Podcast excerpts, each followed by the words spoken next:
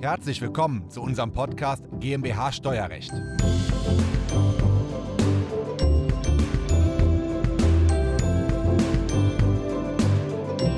Wenn Sie Ihre Buchhaltung optimal digitalisieren möchten, dann bleiben Sie dran, weil ich spreche heute mit dem Spezialisten Andreas Hausmann darüber, was die wichtigsten drei Maßnahmen sind für eine perfekt digitalisierte Finanzbuchhaltung.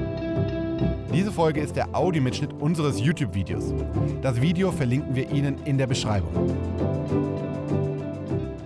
Mein Name ist Christoph Jun, ich bin Steuerberater in Köln und unsere Kanzlei hat sich auf das Unternehmenssteuerrecht spezialisiert, insbesondere auf die Besteuerung von Kapitalgesellschaften. Und in dem Zusammenhang übernehmen wir in unserer Kanzlei natürlich auch die Finanzbuchhaltung, Jahresabschlusserstellung, Steuererklärung und so weiter. Und wir arbeiten fast 100% digital mit unseren Mandanten zusammen und haben natürlich Experten und auch Experten in unserem Netzwerk. Und Andreas Hausmann, das ist jemand, der sich wirklich, so wie kein anderer, auf die Digitalisierung der Finanzbuchhaltung spezialisiert hat. Zumindest kenne ich keinen, der es besser macht als du. Ähm, ich bin heute bei dir zu Gast, hier zwischen München und Augsburg. Mal, Andreas, ähm, du machst ja jeden Tag acht Stunden, neun Stunden, zehn Stunden nur Digitalisierung der Finanzbuchhaltung, bist also der absolute Experte. Lass uns mal über die drei wichtigsten Maßnahmen sprechen. Also wenn jetzt jemand zuhört und sagt, er möchte seine Finanzbuchhaltung optimieren, wie macht er das? Wo muss er darauf achten? Ja, ich schaue halt immer, es gibt halt immer so Frustthemen und Freudethemen in ja. der Finanzbuchhaltung. Bei den Frustthemen ist meist die Verarbeitung, dass sie optimal funktioniert, weil wenn die nicht optimal funktioniert, dann kostet es viel Zeit und verursacht viel Frust.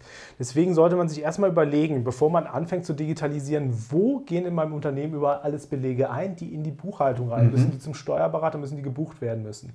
Welche Eingänge habe ich da? Und die sind jetzt sehr vielschichtig geworden. Ich habe halt Rechnungen, die gehen noch per Post ein, ganz ja. klassisch der altbekannte Weg. Ich habe Rechnungen, die gehen, werden mir auf Portalen bereitgestellt, wie bei Amazon zum Download. Die ja. werden auch mal gerne vergessen in der Furchtbar, Buchhaltung. Ja. Und ich habe Rechnungen, die gehen per E-Mail ein, fraglich auf welches Konto. Und dann eventuell noch irgendwelche Barauslagen oder Barbelege, die dann auch irgendwo an, ja. bei irgendeinem Mitarbeiter in der Tasche kleben. Und da muss ich mir erstmal überlegen, wie ich kriege ich diese Belege sinnigerweise alle zusammengesammelt, damit die an einer Stelle eingehen, wo sie dann auch vorliegen und ich die an, dann sauber an Steuerberater weiterleiten kann, zum Beispiel über Dativ Unternehmen Online.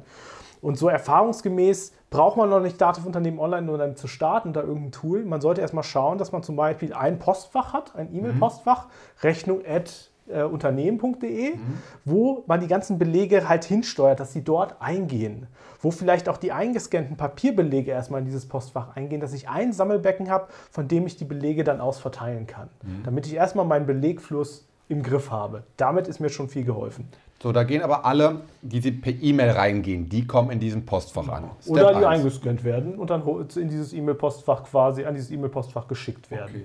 Und bei denen, die ich per Post bekomme, ist es doch meine Aufgabe auch, dass ich meinen Lieferanten sage oder dem Telekom oder wem auch immer, genau. bitte nicht per Post schicken, sondern zukünftig per E-Mail an folgende E-Mail-Adresse genau. senden. Ja. Aber wenn Sie schon mal zentral eingehen, an ja. einer Stelle weiß ich natürlich auch, welche Belege eingescannt wurden und weiß auch, welche Lieferanten ich ansprechen muss, ja. um weiter zu digitalisieren. Also mein Hebel wird halt sehr groß, wenn mhm. ich dann irgendwann dann Datenunternehmen online hinten dran flansche und mhm. mehr digitalisieren möchte, mehr automatisieren möchte, dann weiß ich schon, an welchen Punkten ich ansetzen kann.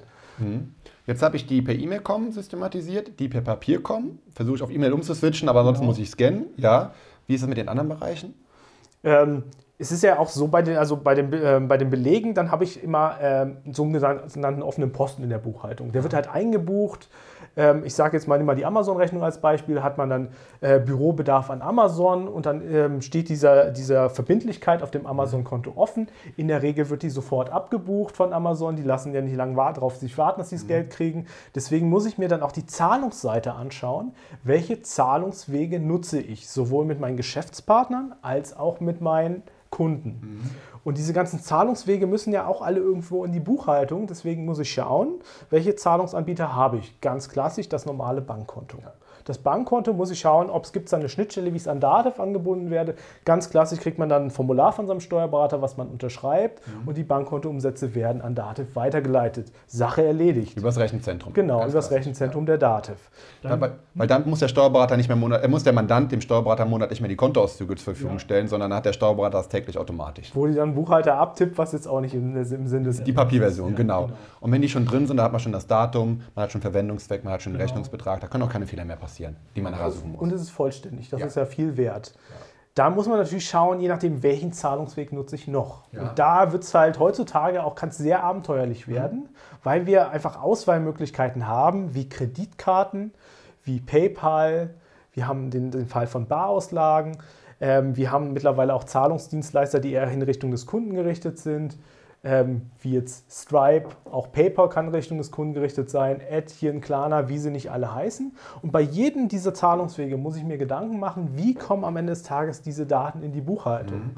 Und allein daran mal darüber klar zu werden, welche ich alle habe und wie ich die anbinden muss und vielleicht auch darüber nachzudenken in diesem Prozess, wen brauche ich denn jetzt nicht, um einfach die Komplexität ein bisschen rauszunehmen, ist, ich sag mal, die zweite Top-Maßnahme, um meine Digitalisierung zu gestalten. Wenn ich das weiß, weiß ich schon, wo ich ansetzen muss, um möglichst viel automatisch in meiner Buchhaltung zu verarbeiten. Mhm. Okay. Dann habe ich meinen Rechnungseingangsprozess optimiert. Dann habe ich meine Schnittstellen mit den Banken optimiert, indem mein Steuerberater im Idealfall einen direkten Zugriff darauf genau. bekommt. Dann habe ich mit den Banken schon gar nichts mehr zu tun, ich als Mandant. Und dann gibt es noch eine dritte Optimierungsmöglichkeit. Was muss ich mir noch anschauen? Ähm, jetzt ist erstmal der Frust weg. Der ja, Frust, die ganzen Sachen zum Steuerberater ja. kriegen, wo es E-Mails gibt, wo es Anrufe ja. gibt, wenn irgendwas fehlt. Das ist immer so der Frustfaktor, der Input. Jetzt läuft die Buchhaltung rund, alles ist beim Steuerberater, aber damit ich jetzt wirklich da auch einen Mehrwert rausziehen kann, äh, muss ich zum, zum Freudepart, sage ich immer. Da muss ich mir nämlich überlegen, welchen Output möchte ich aus meiner Buchhaltung haben. Ja. Was brauche ich für einen Output, welche Erkenntnisse möchte ich haben. Das muss ich auch kommunizieren meinem Steuerberater, damit er auch überlegen kann, wie kriegen wir diesen Output hin. Brauche ich zum Beispiel mahnfähige Operstlisten? Brauche ich ein Mahnwesen, weil meine Kunden doch mal ein bisschen schleifen mhm. lassen? Dann muss ich es kommunizieren, dass Datengrundlage geschaffen wird, dass ich ein Mahnwesen machen kann. Oder brauche ich wöchentliche Reports? Dann muss ich halt meinen Prozess so ausrichten, dass ich die Daten schon schnell einreiche, damit wöchentliche Reports erstellt werden kann. Was muss ich sehen? Darüber muss ich mich im, mir im Klaren sein.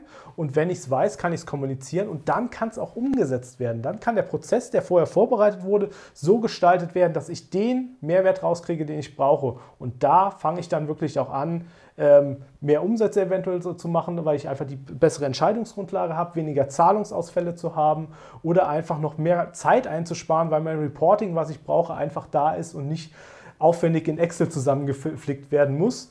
Ähm, deswegen sollte ich mir im dritten Schritt immer Gedanken darüber machen, welchen Output möchte ich aus dem Prozess der Digitalisierung rausziehen. Mhm. Wo, und das bietet ja die Digitalisierung, dass ich viel mehr Output rausziehen kann, indem ich mhm. wöchentliche Auswertung habe, weil der Steuerberater auch wöchentlich bucht. Genau ähm, indem ich viel mehr in die Details, in die Kontenblätter reinschauen kann und indem ich auch viel mehr Zusatzleistungen in Anspruch nehmen kann. Der Steuerberater kann das Mahnwesen übernehmen, der Steuerberater kann die Zahlung übernehmen oder die Zahlung vorbereiten, weil wenn er die Rechnung digital hat, hat er IBAN, Rechnungsnummer, Rechnungsbetrag, kann den Überweisungsbeleg vorbereiten, stellt den wieder in Unternehmen online als Beispiel rein und der Mandant überweist dann digital, was der Steuerberater vorbereitet hat. Ne?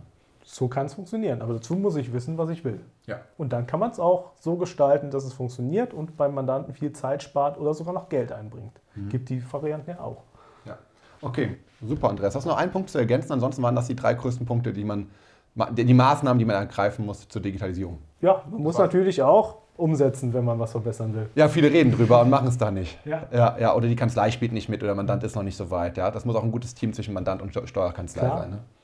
Aber da ist es wichtig, klar zu kommunizieren und klar zu optimieren, wo man hin möchte, mhm. damit es dann auch funktioniert. Mhm. Weil sonst bleibt es halt so, wie es ist. Ja.